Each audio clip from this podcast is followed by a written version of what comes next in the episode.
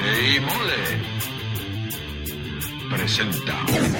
Somos Chile y Mole, ya estamos aquí, desde el ciberespacio. muy cerca de ti. Vamos a platicar, te vamos a acompañar. Donde quiera que te encuentres, no nos podrás olvidar. No importa si es de día No importa si es de noche, si te gustan las sangrías o las chelitas bien frías. Somos Chile y Mole, ya estamos aquí, desde el ciberespacio, muy cerca de ti. Desde Guatemala Mala y por toda la ciudad, el podcast de Chile y Mole está por comenzar. Buenas noches, buenos días, buenas tardes, buen provecho. ¿Cómo están todos, amigas y amigos del mundo mundial? Un saludo muy especial desde aquí, desde Ciudad de Guatemala. Les saludan sus amigos Chile y Mole. Y el día de hoy tenemos un programa súper, duper especial. Tenemos a, un amigo de la casa, a un a un compañero, a un, a un profesional realmente.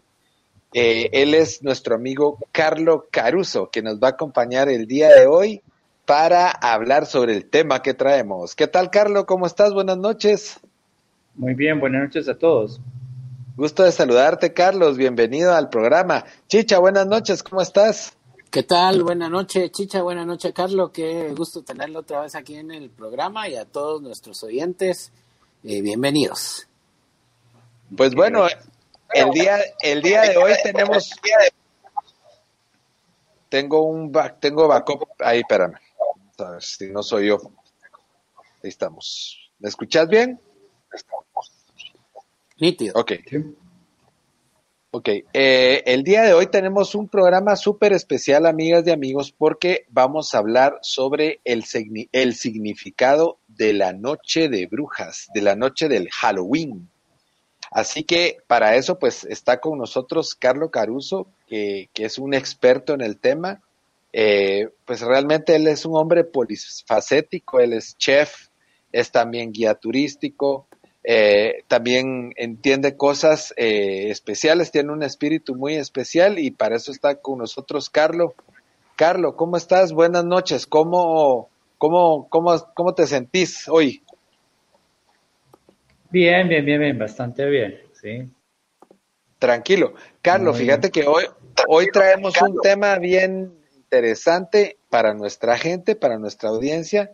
Eh, Vamos a hablar sobre lo que es eh, la noche del Halloween.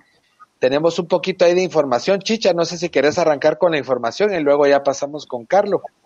Ah, ok, pues eh, bueno, si quieren, voy a tratar de, de resumir lo que pude encontrar.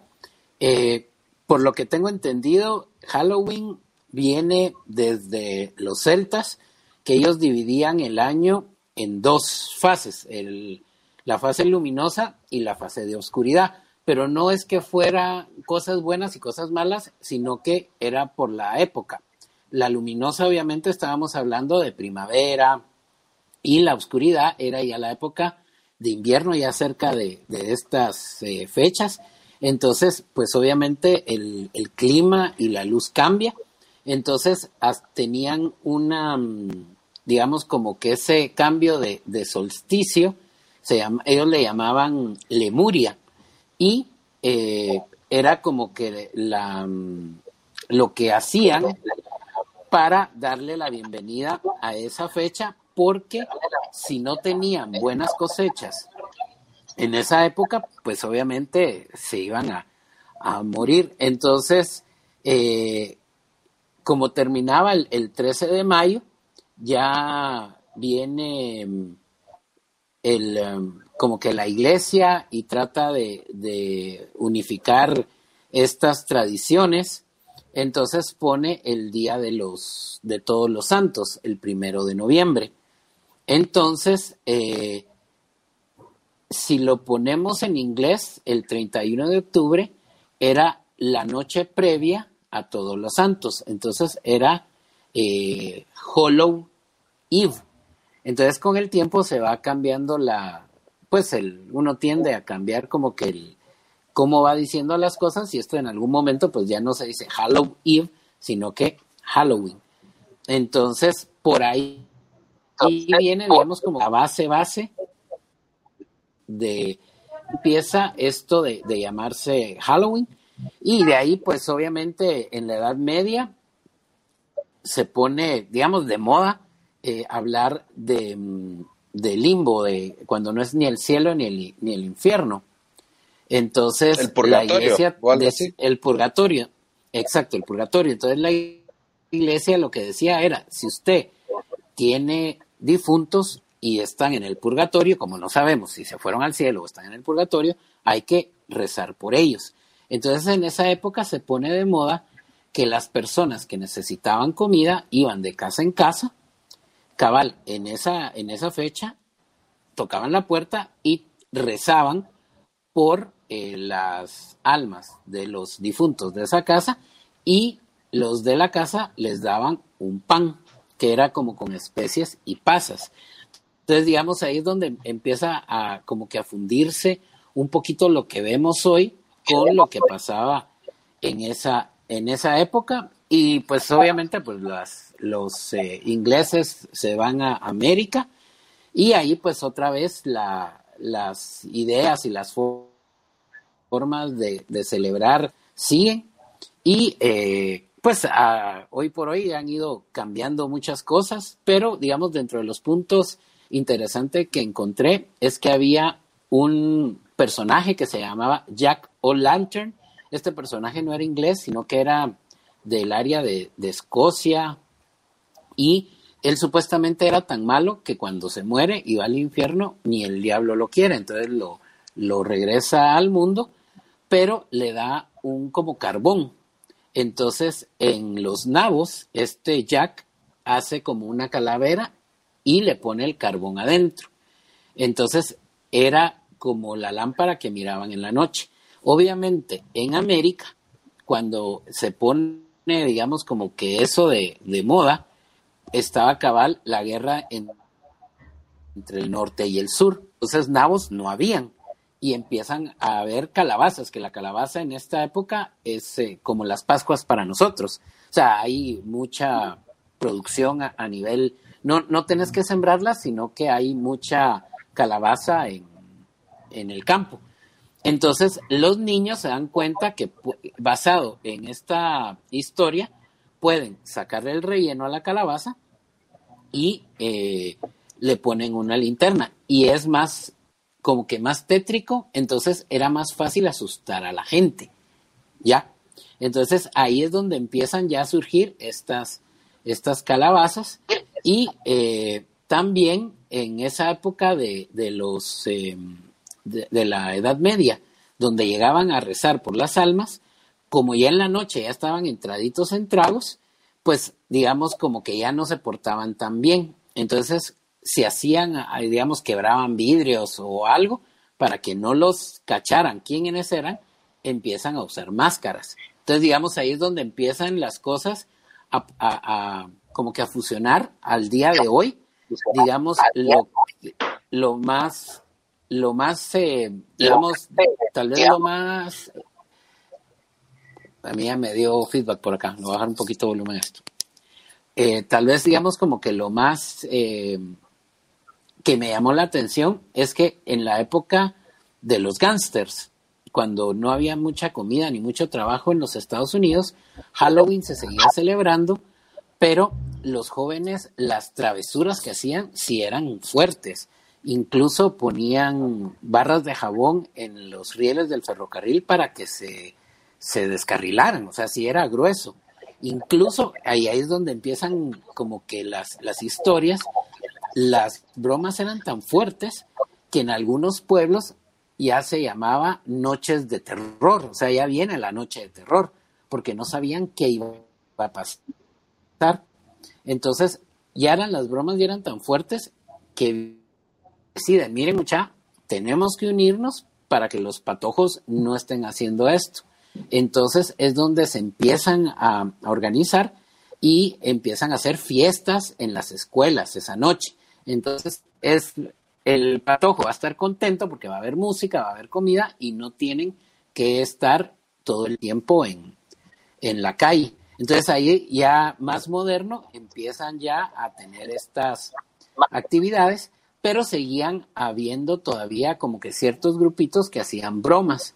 En un periódico, una señora al día siguiente escribe o manda una, una carta al periódico donde dice que ella, para evitar que le hicieran daño en su casa, ella tenía manzanas caramelizadas y poporopos. Entonces, en inglés, eso, pues cuando quieren hacerle como que un regalo o una golosina a un niño, se llama treat. Entonces, cabal el periódico en el, en el encabezado pone trick or treat, de truco, eh, que es eh, golosina o travesura.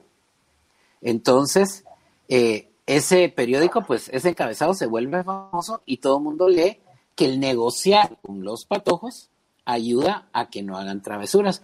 Y ahí es donde ya empieza el eh, eh, travesura o, o, dulce. Pero digamos, no es que uno creería que ese trick or treat tiene años y tiene menos de 100 años esa, esa negociación. Y el auge del, de la fiesta de Halloween, pues ya se da en los 60 porque ya existen cómics y ya existen eh, personajes de televisión y de radio.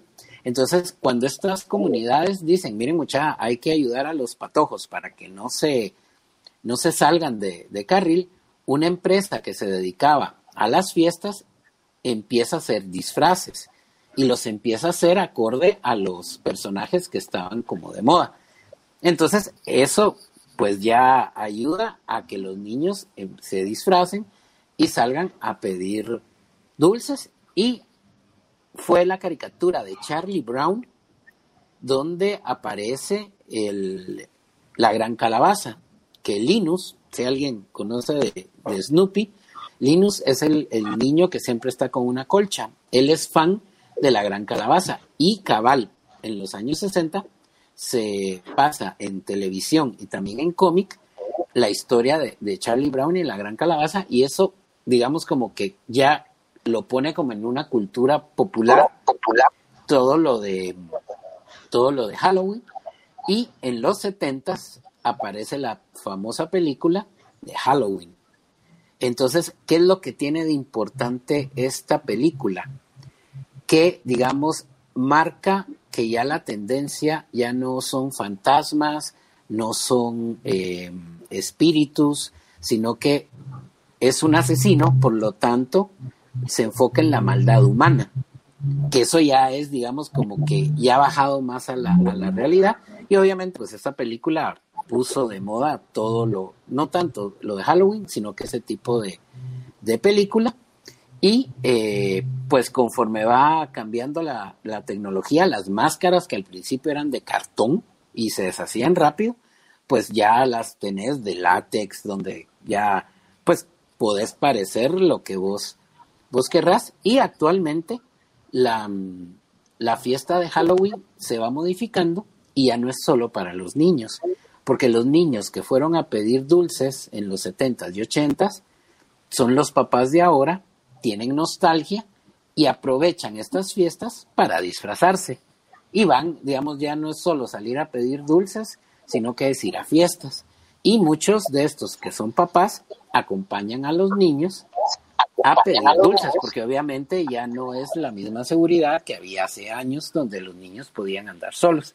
Entonces, por ahí va lo que pude averiguar. Entonces, digamos, al final, si lo quieres ver así, sí viene de los, de los celtas, de, de una forma de que ellos daban la bien, se despedían del verano, le daban la bienvenida al invierno, y cómo la, la iglesia trata de, de unificar o, de poner eh, ya algo más enfocado a la religión, los ritos que eran paganos, y poco a poco pues va evolucionando la, las fiestas, las situaciones, y poco a poco van, van modificando. Eh, si te sirve a mí, me fascina Halloween. Ok. Esa es la parte de la explicación, eh, si vos lo querés ver así, más sociológica, más eh, algo más, más aterrizado. Pero yo quiero ir un poco más allá y para eso le quiero preguntar a, nuestro invitado especial, a Carlo Caruso. Carlo, eh, ¿qué nos podrías decir para vos realmente de lo que significa específicamente la noche del Halloween? En el, en el área, en, en un área un poquito más elevada, más, eh, más metafísica. Bueno, primero que todo entendamos que Halloween viene de la tradición de culturas antiguas, pero que está manifestando, como él lo dijo en el principio, sobre luz y oscuridad. La luz que está en el hemisferio norte en el tiempo de seis meses y luego la etapa de la oscuridad que está en el mismo hemisferio norte en el tiempo de seis meses. Eh, más al norte, en esas, en esas dos fechas estamos hablando del el equinoccio de, primavera y el equinoccio de otoño, porque eh, seguidamente de esos están los solsticios, ¿sí? El solsticio de verano y el solsticio de invierno. Eh, los equinoccios marcan los cambios y los solsticios marcan como esas épocas difíciles, o mucho calor o mucho frío. Entonces, eh, venimos de una frase que dice luz en la oscuridad o venimos de otra frase que dice luz vence tinieblas.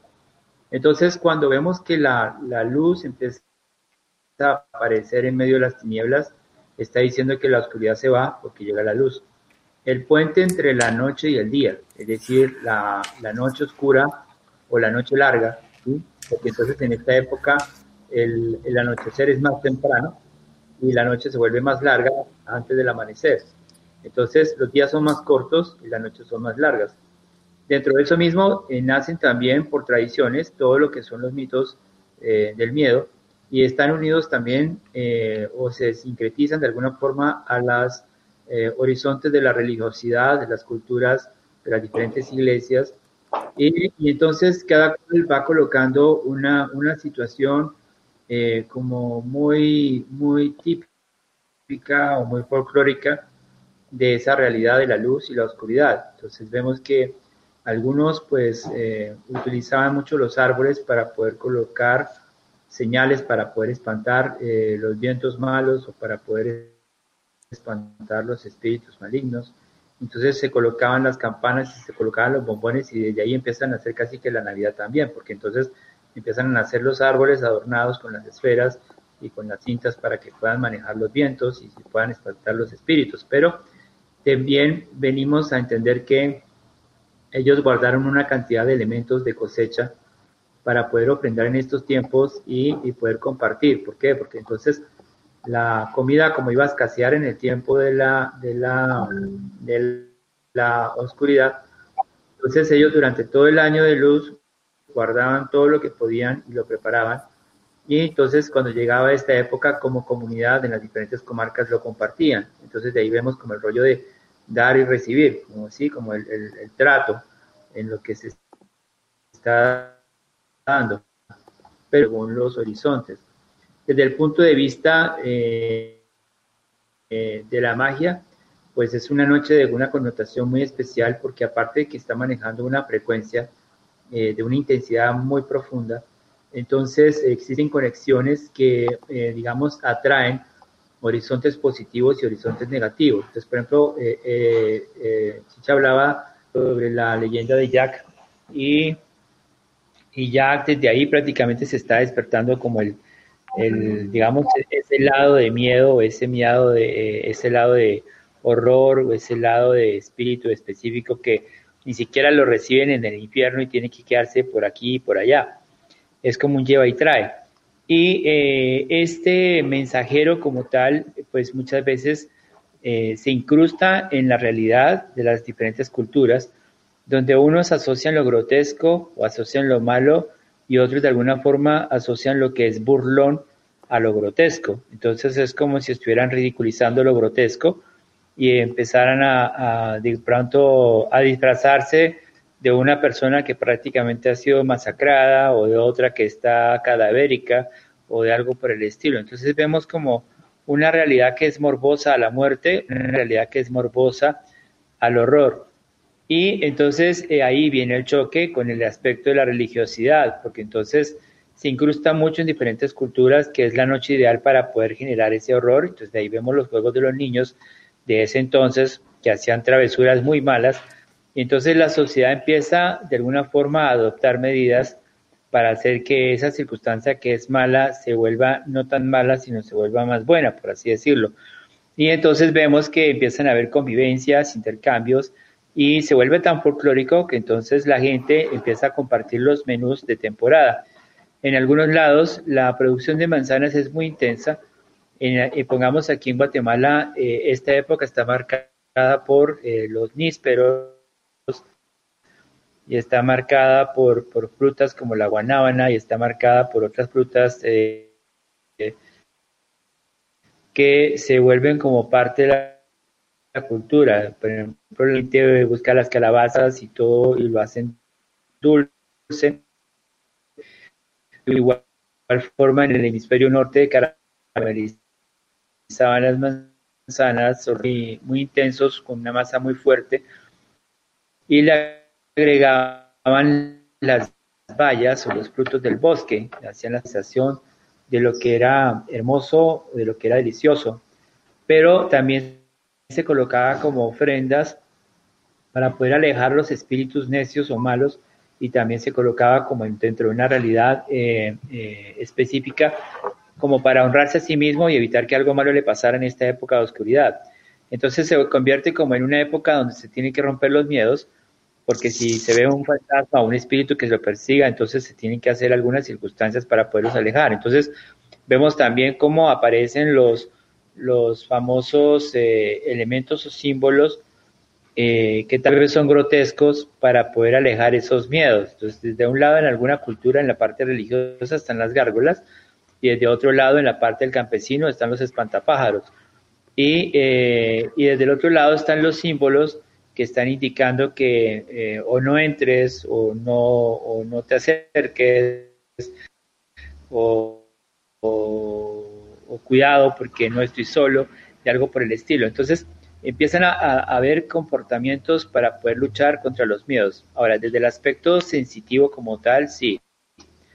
Uno es una noche muy fuerte, una noche muy intensa, que está cargada de una época en la cual se ha venido arrastrando una serie de energías o de fantasmas o de espíritus que prácticamente como que cruzan ese puente porque ese puente sí existe y entonces también es aprovechado desde el aspecto, eh, digamos, esotérico para canalizar lo bueno o lo malo. Entonces, bien sea quien alguien se identifique con lo malo y lo canalice ese día haciendo cosas grotescas y muy malas, o bien sea que alguien eh, sea bueno y se identifique con lo bueno haciendo cosas hermosas y muy significativas. Entonces, hablamos de gente que hace ofrendas grotescas, por eso hasta esconden los gatos negros, porque hay gente que cree en esas benditas películas y empiezan a matarlos porque piensan que adquieren poderes porque según la película lo hicieron así, entonces ellos también lo van a hacer. Y otros eh, hacen cosas hermosas como panes y hacen altares y empiezan a hacer. Entonces de ahí venimos la, la ofrenda de los vivos a los muertos, que ya en este plano continental eh, se fusiona con una realidad que nos antecede en el orden mesoamericano, donde la gente tenía una apreciación por los muertos y en otras partes del mundo por ejemplo, en el Perú, eh, donde se sacan a los muertos a convivir con los vivos, es decir, que la gente guarda los cadáveres de sus seres queridos y luego viene y los coloca en la sala, los adorna, les da ofrendas y se sientan a hablar con ellos como si estuvieran vivos. Entonces, hay una cantidad de cosas que están allí, pero en sí eh, es una época muy fuerte y es una época donde se vuelve eh, cada vez más fuerte porque cada cual le va dando una interpretación que pueda ser buena o pueda ser mala. Entonces, eh, y entonces ahí vienen esas diferencias donde unos quieren como defenderlas desde la forma fea, por así decirlo, y otros quieren defenderlas desde la forma buena. Pero yo sí creo que está muy marcado ya. Por ejemplo, en Colombia está muy marcado lo, lo, lo trata de o lo trata de y, y hay otra, otra realidad y creo que se ha extendido más como para una razón de rebeldía, eh, para poder marcar esa realidad entre el día y la noche, entre, entre lo antagónico, entre lo diferente. Eh, por ejemplo, la gente, perdón, que se, se viste de dark o le gusta todo lo oscuro, eh, la gente que quiere utilizar símbolos fuertes. Eh, es, es, algo interesante. Entonces vemos como que ya hay una cultura urbana en relación a Halloween o la fiesta y, eh, y existe una tradición que está unida a esa realización de, de, la tradición. Entonces, ahí vamos. Por ejemplo, yo desde mi lado voy a colocar calabazas, voy a hacer pan de, de calabaza con crema de leche, voy a hacer una ofrenda, voy a colocar velitas, voy a prepararme para poder recibir una conexión con los espíritus de mis ancestros y seres superiores. Eh, bueno, al día siguiente sigue aquí en Guatemala la, la, fiesta de todos los santos o el Día de los Muertos. En México se celebra de otra forma también el Día de los Muertos. Eh, en panadería incluso se hace el famoso pan de muerto.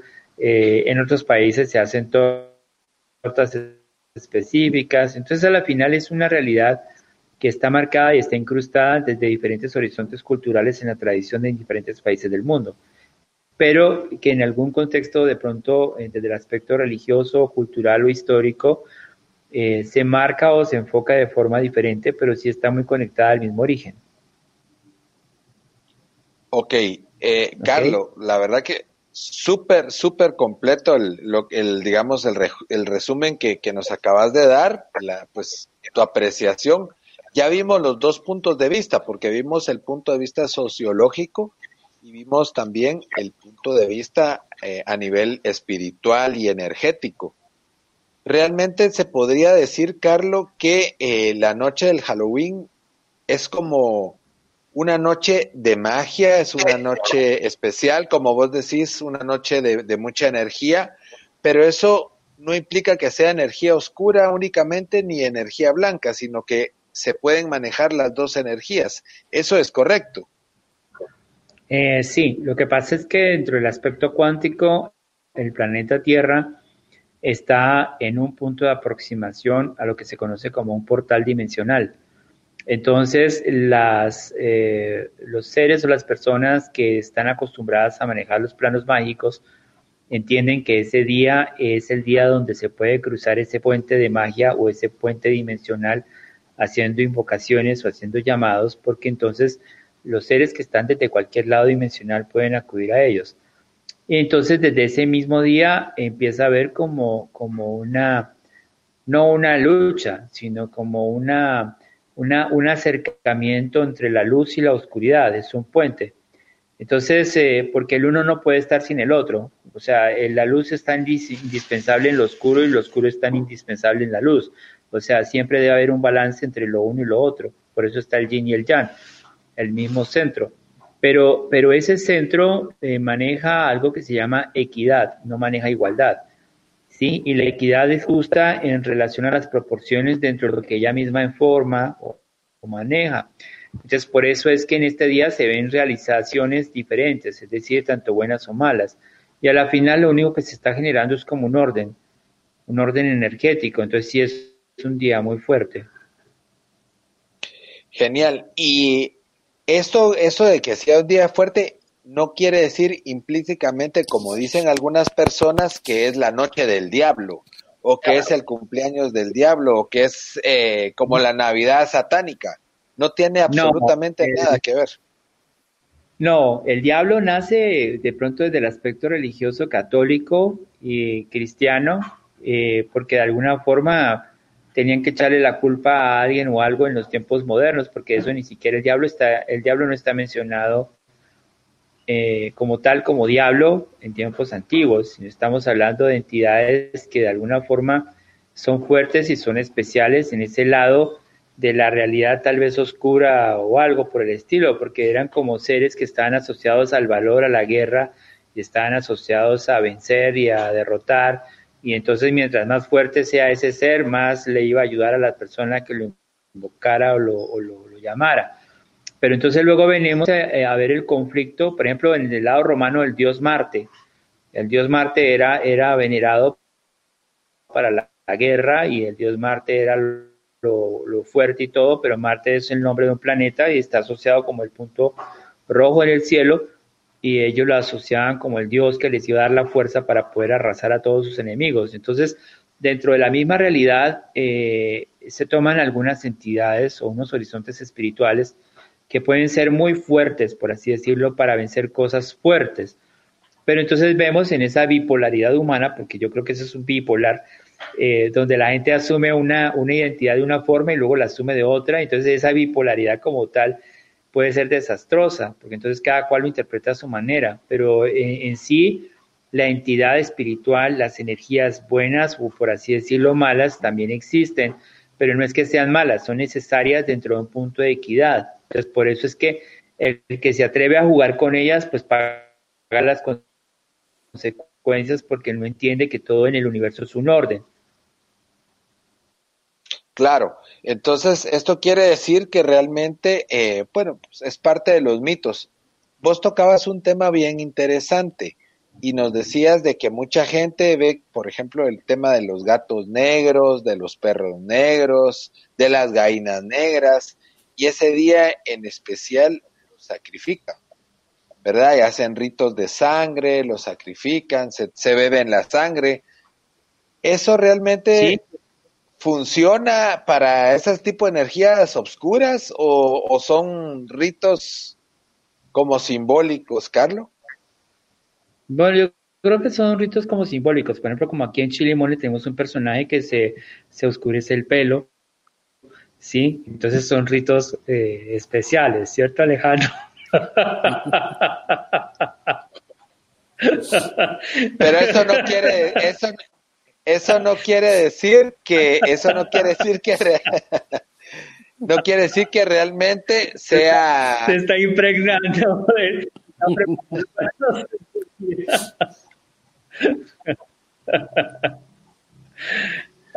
eso, eso, no quiere decir que, realmente. Lo que sucede es que.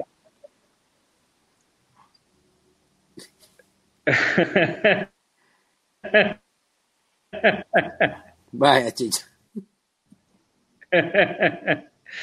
ok, sí. Ahora, Carlos, una, una consulta. Bueno, dentro de todo esto de, Halloween y el 31 y la noche, pues está muy asociado con las famosas brujas, ¿verdad? Entonces, eh, también traté de encontrar qué diferencia había, porque, bueno, hay brujas y hay brujos, pero parece que también hay magos y hechiceros. Pero no sé si cuando se habla de mago, brujo y hechicero se habla de, la, de lo mismo o si realmente son tres cosas diferentes y si dentro de las brujas también pasa lo mismo, ¿no? Ok. Los magos, y lo voy a mencionar de otra forma, somos seres que entendemos lo bueno y lo malo, ¿sí? Los hechiceros son seres, o las hechiceras, son seres o personas que por instinto actúan eh, con lo que sienten y con lo que quieren realizar tanto en lo rito o, en lo ceremonial. Es decir, que un espíritu o entidad los empuja a fluir. Los brujos o las brujas eh, son seres que tienen conocimientos en diferentes áreas pero que eh, están enfocando según su, su, balance de su energía, buena o mala, eh, la, la, realidad que quieren manejar, porque es como su, su círculo, ¿sí? Entonces, ese atame que están manejando allí es, es una realidad donde ellas tienen que ser convocadas o ellos tienen que ser convocados para poder fortalecer sus energías. Y eso depende también porque es un compromiso pertenecer a un círculo, es decir, que no todos los que digan quiero pertenecer a ese círculo van a pertenecer. Es un llamado, así como existe una vocación, para que ellos entren a ese círculo y formen parte de esa realidad que es compartida por una comunidad de personas donde están aceptando en común esa energía o esa fuerza y lo que hacen es que se fortalecen en un horizonte de estudio y preparación para poder fluir ejemplo, así como en la película de Harry Potter que van a, estudiar al colegio magia, hechicería y brujería, eh, ese tipo de cosas. Los hechiceros son seres que pueden ser aislados, pero que no necesariamente se convocan, y entonces el aislamiento los convierte de alguna forma como, como seres tal vez inmersos. Usted ha escuchado que cuando una persona está sola y alguien se acerca y dice, ¿qué quiere? Eh, ¿Qué hace aquí? Váyase. Entonces vemos como una persona que está como que no quiere estar acompañada, sino quiere estar sola, pero está conectada con la realidad de su individualidad y de su universo que maneja.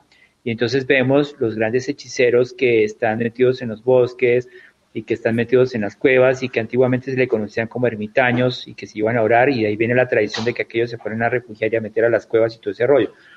Y nosotros los magos, porque yo me identifico como tal, somos los seres que manejamos el conocimiento de la astrología y las diferentes ciencias para poder avanzar o evolucionar en los diferentes planos. Entonces, no estamos colocados en un horizonte ni de bueno ni de malo, ni estamos enfocados en ese horizonte de, convivencia del círculo, sino estamos más bien llamados a ser seres individuales y aislados que simplemente observamos, eh, aprendemos, compartimos el conocimiento y en algunos momentos intervenimos para poder fluir sobre esos horizontes de la vida. Entonces, eh, se conoce como el llamado individual o el llamado propio. Entonces, cuando el yo de cada uno se despierta en esos dones.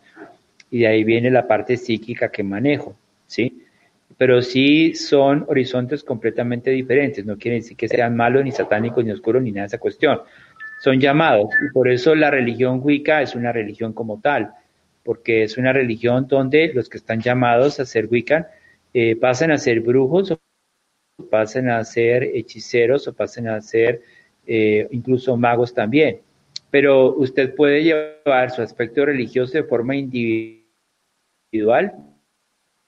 no necesariamente que una persona puede ser católica, pero no va a congregarse en ninguna iglesia y simplemente siente una afinidad católica, o una persona que es cristiana, pero que no va a ninguna iglesia, pero cree en Cristo y maneja un horizonte igual, o una persona que cree en Dios, pero no va a ninguna iglesia porque no le gusta congregarse en ninguna, pero sí tiene una conexión con Dios. Entonces, desde el lado de la magia como tal, nosotros tenemos una conexión con el horizonte mágico, se llama eso, pero también tenemos una conexión con el horizonte material y propio de este plano dimensional. Entonces manejamos esos puentes o esas conexiones entre lo que está aquí y entre lo que está allá. Y eh, la energía es lo que nos muestra o nos define. Entonces por eso hablamos de una identidad buena o mala, pero que en sí yo creo que todo es ambivalente, ¿no? Porque una persona cuando se enoja puede mostrarse mala aunque sea dulce. Entonces, eh, por eso se debe manejar demasiada responsabilidad en la ah, realidad de este conocimiento que se, se va desarrollando con el tiempo. Es decir, que un alma más vieja te puede convertir en un hechicero viejo, en un mago viejo como Merlín o algo por el estilo. Y, eh, y, de ahí viene el puente de que el anciano es sabio y ahí viene el puente que el anciano comunica. Por ejemplo, acá en el plano del horizonte maya están los ancianos, y está el Consejo de los Ancianos, pero no necesariamente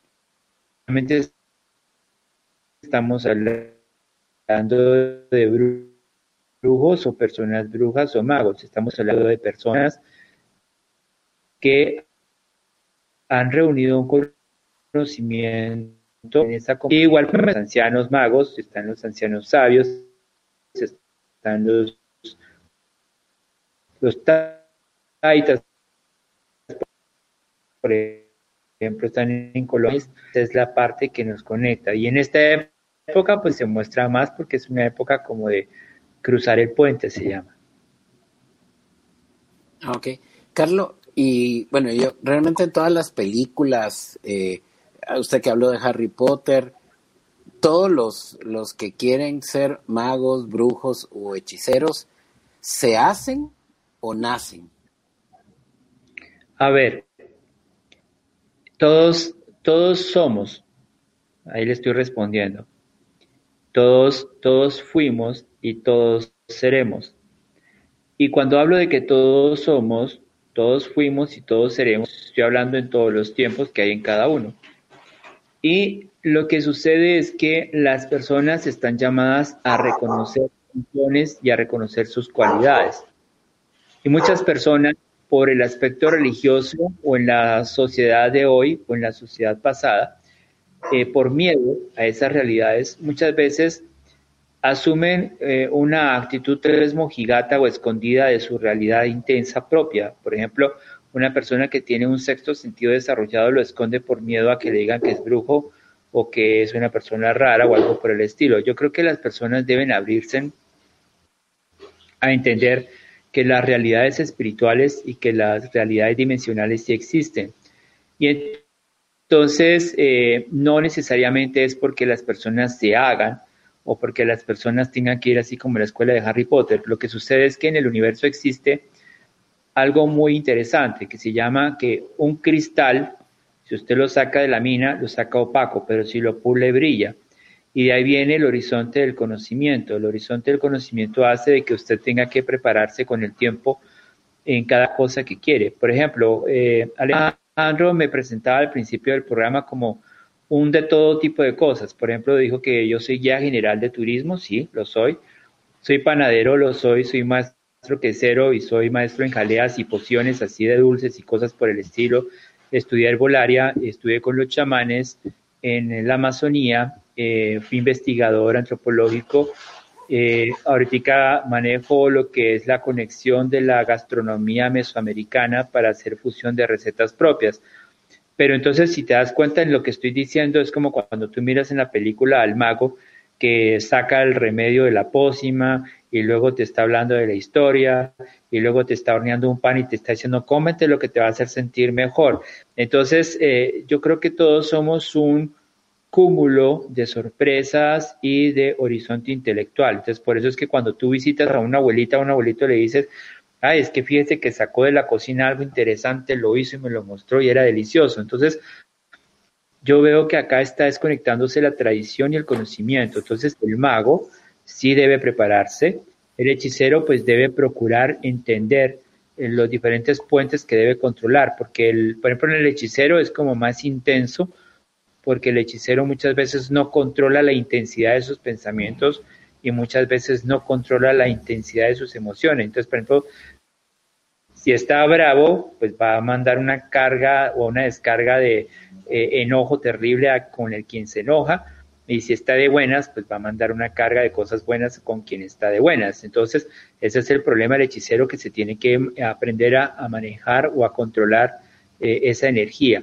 Y la bruja, de igual forma. Eh, si usted se mete con una bruja de buenas, pues le va bien, y si se mete con una bruja de malas, le va mal. El mago es como el conciliador, el que entiende de alguna forma el, la realidad de, de, esa salida de la bruja o el brujo y de esa salida del hechicero como tal. Pero el, el brujo o la bruja está llamado a entender que el conocimiento se debe pulir.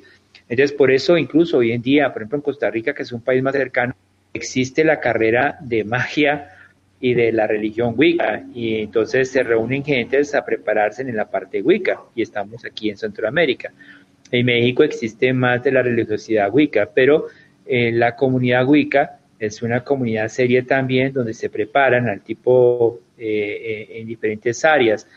Y en otros lados existen seres que manejan algo llamado la magia ceremonial, y entonces asocian entidades de la cábala antigua que se conocen como los maestros o los ancianos cabalísticos y de ahí vienen los órdenes de los ángeles y entonces luego se ramifican en los horizontes religiosos y ahí vamos con todo ese rollo, pero en sí el origen de todo esto lo tenemos todos, es decir que todos somos magos, todos somos brujos y todos somos hechiceros y todos somos sabios y, y todos podemos ser necios y todos podemos ser irreverentes. La idea de esto es que en el puente que se avecina las personas asuman su eh, cognitivo espiritual y sus frecuencias propias, es decir, que el que tiene revelación por los sueños, pues se preocupe por entenderla, el lenguaje onírico. El que percibe que entre las formas y las cosas que mire está mirando señales de algo que le revela de pronto una premonición o algo, pues entonces lo pula pero el que tiene la, realidad de hacer algo para curar, entonces que hace herbolaria o hace pociones, entonces que las haga bien. Porque imagínese hacer una poción y de pronto lastimar a alguien por, por una ignorancia. Entonces, eh, el, el, punto acá es que las personas empiezan a entender que toda realidad que manejen ellos requiere de responsabilidad y que la responsabilidad está llamada en la disciplina de entender lo que realmente se quiere practicar y que la disciplina como tal de lo que se quiere practicar es simplemente mantener una equidad justa de lo que se está, se está haciendo. Entonces, yo puedo decir, yo soy psíquico, la gente me conoce como el psíquico Carlos Caruso, pero el psíquico como, como tal tiene que aprender, por ejemplo, en, los primeros tiempos de mi realidad, eh, me encontraba con alguien que me decía, tú te vas a accidentar, tú te vas a morir. La gente se espantaba, decía. Y hasta que un día tuve que entender que no podía de buenas a primera, eh, digamos, votar lo que pensaba, votar lo que sentía, porque existe una forma de comunicarlo para no dañar, no agredir o no herir. Entonces uno también tiene que aprender a pulirse y esa es la realidad en la cual todos eh, estamos en este mundo. Eh, todos debemos aprender a pulirnos, todos debemos aprender a entender esas disciplinas y tenemos que aprender a digamos, como que a manejar ese conocimiento de forma responsable. Ah, ok. A mí lo que me llama mucho la atención es que... Solo, eh, perdón, Chicha, solo, solo, y disculpen, Carlos, solo vamos a hacer un, pequeño, una pequeña pausa porque eh, quiero dar unos saluditos a la gente que está con nosotros en el live. Vamos a hacer un saludo para nuestra amiga y colega Claudia Selva. Ella nos está escuchando desde Misco, acá en Ciudad de Guatemala. Un saludo también muy especial para Adriana García Díaz, que nos escucha desde San José, Costa Rica. Adri, así que pilas, porque ahí puedes ir a estudiar Wicca. Eh, y también para eh, Lisbeth Ríos, que nos escucha desde eh, San José Pinula, aquí en Ciudad de Guatemala. seguimos entonces, por favor, disculpa que te interrumpí, Chicha. No, no hay pena, no, que le decía que a mí lo que me parece interesante es que a nivel mundial todo lo que es relacionado a la, a la magia se dio. O sea, se dio en Centroamérica con, los mayas, al norte con los aztecas, en los Estados Unidos, pues las tribus aborígenes estaban eh, con el rollo de, pues creían en la magia, en Sudamérica también, al otro lado del mundo. Entonces, son de las cosas que realmente lo hacen pensar a uno y puede empezar uno a, buscar como que eso de que, o sea, la magia está porque ha estado en todo el mundo, cada pueblo y, cultura lo vio o lo trató de hacer de forma eh, individual, pero sin embargo eh, existía, le llamaban de diferentes nombres, pero existía. Y eh, no sé si en algún momento las brujas, los eh, magos y los hechiceros pueden ser catalogados en, digamos, o existen solamente así, o sea, uno es mago y quedó en mago, hay bruja y quedó bruja, o puede ser, digamos, catalogado dependiendo cómo vive o qué hace, ¿no? No, no, no, no, no. Lo que pasa es de que eh, no, en el horizonte mágico no es que tú te catalogues porque, porque esto o por lo otro. Sí, algo así como que si alguien, como te miren vestido o como te miren, te van a catalogar o algo por el estilo, no. En el horizonte mágico, la persona empieza a definirse a través de un llamado en la cual él está aceptando una serie de dones que le están manifestando en su vida y que las personas por renunciar o tratar de esconderlos y de no fluir con ellos, empiezan a sentir que su vida es un desastre. El, horizonte de la magia está eh, para poder fluir en la verdad, es decir, que el horizonte mágico eh, lo que busca es que las personas lleguen a ser auténticas en ellas mismas y se liberen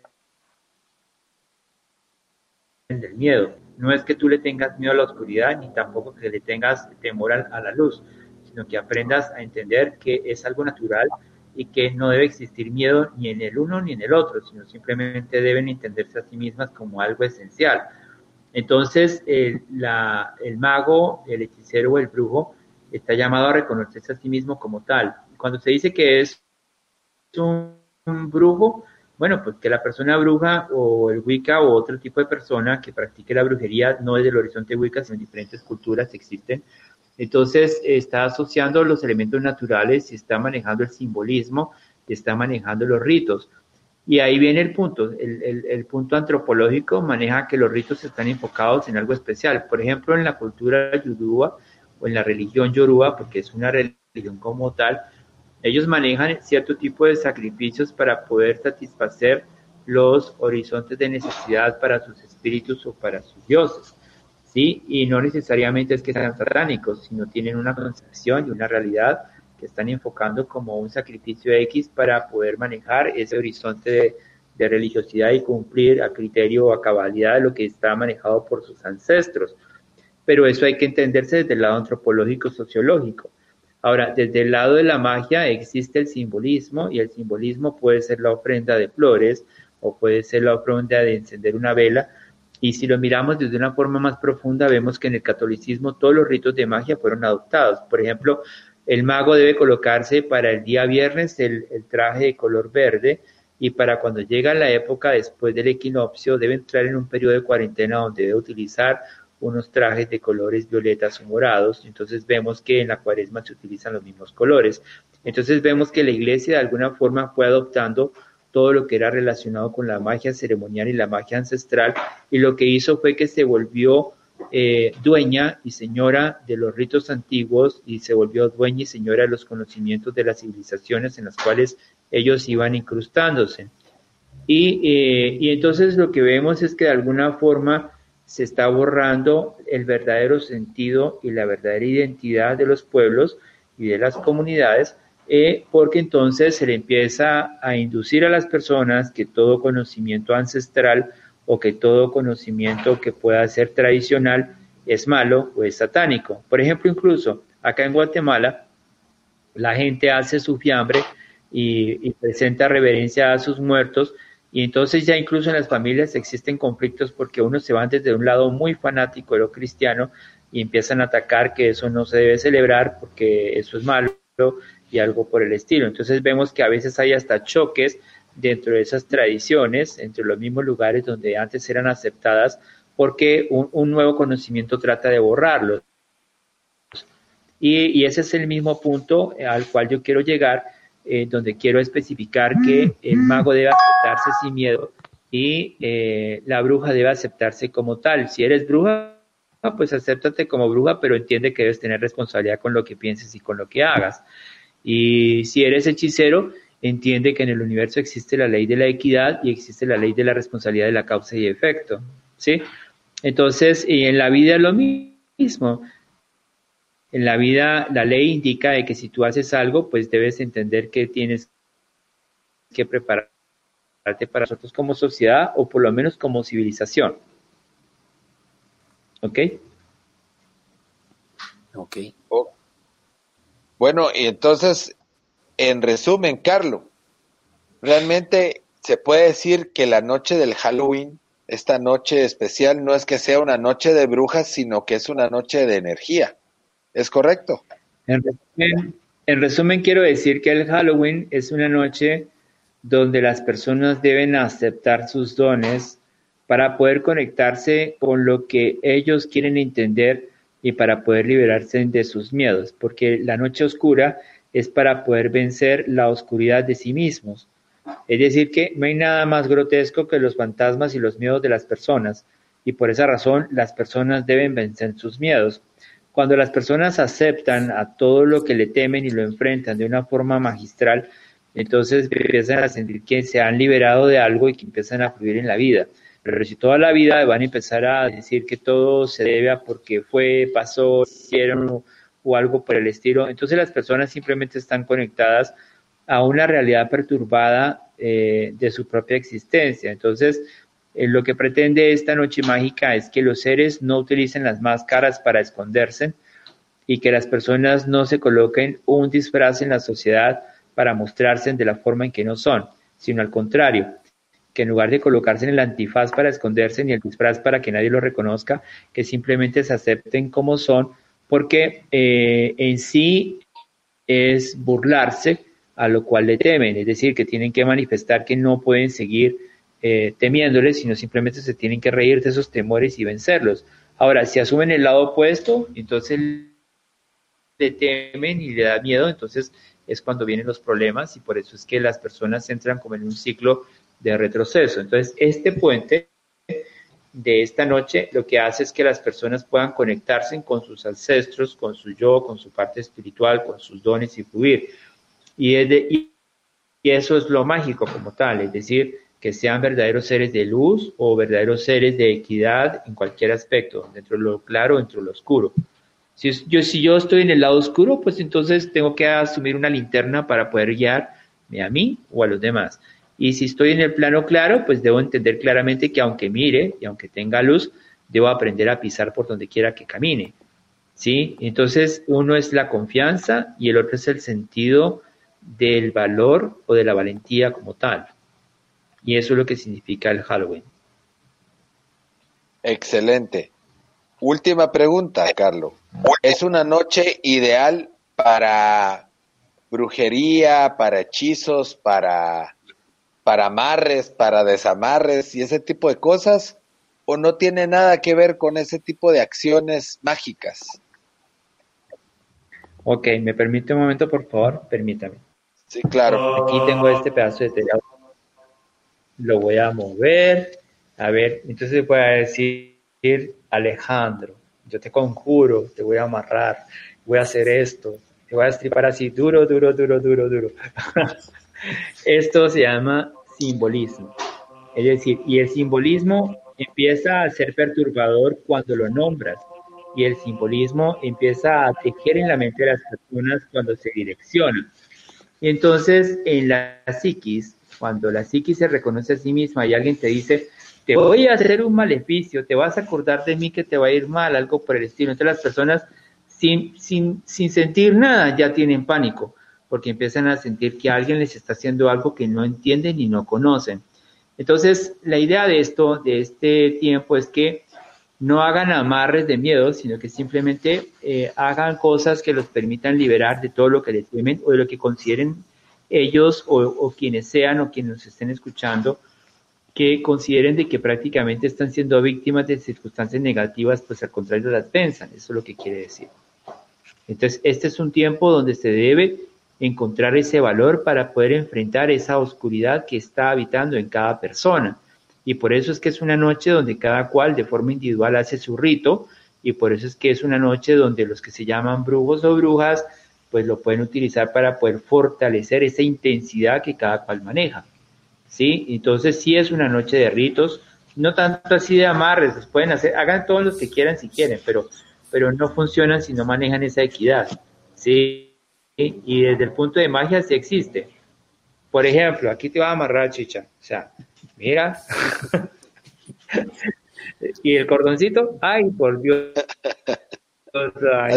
entonces, quiere chicha tiene un espíritu fuerte porque, mire, rompió, rompió la soga con lo cual lo iba, lo iba a amarrar. ¿ve? Entonces no pude contraer porque debe tener un espíritu muy fuerte. Sí, e, ese es el punto. El punto es que los seres manejen una convicción y en el punto espiritual esa convicción está enfocada en la fe, pero está enfocada en el valor. Y ese valor simplemente es para borrar esos códigos de miedo y temor que se incrustan a la gente y que los mitos están llamados ahí para verlos, para recordarnos a lo cual no le debemos temer, no para exaltarlos y para decir que a eso le debemos temer. Ahora, Carlos, entonces quiere decir que sí puede existir gente que utilizando la magia puede dañar a otras personas, pero también puede existir la magia que pueda revertir eso o no. Claro, claro, porque es que la magia que revierte eso que alguien hace para hacer daño es la magia que se relaciona con la voluntad y la fe de la persona que tiene el intelecto para actuar para anular esa descarga psicológica o psíquica de alguien que ha sido señalado. Por ejemplo, eh, en Colombia hubo una circunstancia que cuando llegaban y querían amenazar a un político o algo, llegaban y le mandaban que un arreglo floral o una esquela de muerto o algo por el estilo. Entonces, igual hacían los pueblos antiguos cuando llegaban y, y digamos, a, lastimaban a uno de sus enemigos, iban y lo tiraban frente a su, a su aldea vecina enemiga, por así decirlo. Entonces lo que primero hacen las personas y los seres es que empiezan a alimentar sus miedos por los símbolos que les fueron incrustados o les fueron mostrados. Entonces, ese es el poder de esa magia a la cual las personas le temen. Por eso en las películas de, de magia y brujería dicen, no le prestes atención a eso a lo cual te asusta, más bien enfréntalo y entonces vas a sentir que tiene el poder suficiente para vencerlo. Entonces de ahí viene el plano cristiano o el plano católico o el plano religioso y en el plano X individual donde tú dices llénate de valor y enfrenta la, la oscuridad con luz. Pero la oscuridad en sí es el miedo y la magia funciona con miedo. Entonces si tú le tienes miedo, te afectas. Entonces por eso es ser responsable eh, si la practicas o no. Y si eres víctima, entonces lo que tienes que hacer es enfrentarla para liberarte de ese miedo o de esa circunstancia que tú consideras que te somete, porque las energías psíquicas malas sí existen y las energías psíquicas buenas también. Existe el vampirismo energético, existe la magia y la hechicería, existe la magia negra, existe eh, la envidia, existe existen los, los hercubos, eh, existen los arcontes, que son seres que se alimentan de esa energía o manipulan a los seres, existen los fantasmas, existen los espíritus burlones, existen los espíritus eh, eh, sucios, existen las entidades malignas, ¿sí? Existe una cantidad de cosas que están allí, pero que se alimentan de los miedos. Existen los entes, por ejemplo, tú dejas una casa vacía durante mucho tiempo y te olvidas de ella, aunque esté amoblada, esté limpia cuando te fuiste y cuando regreses está toda abandonada, ese miedo, esa oscuridad, ese frío se apoderó de ella. Cuando tú entras, tú sientes esas presencias, porque todo eso que estaba por ahí en el aire se acumula en esos lugares y en esos espacios. Por eso algunos objetos se vuelven sucios o se vuelven maléficos o se vuelven terribles. Entonces, eh, eso es necesario entenderlo. Esa energía sí existe y, pero esa energía que existe fue creada, creada por quien la pensó, creada por quien la direccionó. Y por eso es que se, se recuerda que nosotros los seres que existimos hoy también tenemos algo de deidad, de dioses, porque fuimos creados a imagen y semejanza de ellos. Entonces tenemos la misma conexión de los mismos poderes para fluir, para hacer y deshacer. Y por eso es que se nos llama a entender que tenemos que tener responsabilidad, sabiduría. ¿Sí? Ah, Ese es el punto. Ok. Bueno, eh, amigos, yo creo que ha sido un programa súper nutritivo. Realmente hemos descubierto muchísimas cosas, mucha información que y muchos mitos se han desmitificado. Eh, pues de parte de Chile y Mole, Carlos, muchísimas gracias por, por habernos dado este tiempo. Eh, realmente súper nutritivo quiero aprovechar aquí el espacio para, para invitarlos muy pronto. Eh, Carlos está por abrir su, su restaurante, que es un restaurante fusión, súper interesante. Y en, en, nuestra próxima serie, que va a ser en la próxima temporada en el, en el área de los chefs, va a estar Carlos invitado para que nos pueda platicar y podamos saber un poquito más acerca de, de sus fusiones y lo que él está haciendo con la parte de comida. Carlos, muchísimas gracias por, por estar acá. Chicha, muchas gracias también a vos por, por haber investigado todo y solamente quiero... Mamarre, mamarre, mamarre. ¿Cómo lo mueves? Puchica. que querían eh, amarres. Amarre, amarre. mamarre, digo, no amarre. O amarre. Y... Y eh, quiero recordarles, amigos, que nos pueden encontrar en nuestra página de web, eh, nuestra página web como www.chileymole.com. Estamos también en Facebook, en nuestra página de Facebook como Chile y Mole Producciones. En nuestro perfil de Facebook aparecemos como Alejandros Los Chichas. Y en nuestro TikTok estamos también como Chile y Mole. Así que los esperamos, síganos, sigan, sigan compartiendo con nosotros. No se recuerden, no se olviden que nuestro capítulo estreno son todos los días viernes y nuestro Facebook Live es los días lunes. Así que muchas gracias, Chicha, gracias por todo. Está bueno. Carlos, muchas gracias por estar acá. Ahí lo vamos a estar visitando en su, en su restaurante y vamos a compartir el nombre y sus redes sociales, dirección para que lo puedan visitar nuestros oyentes. Chicha, feliz noche, Carlos, nuevamente gracias y a todos nuestros oyentes. Paz y bien. Que disfruten este 31 de octubre.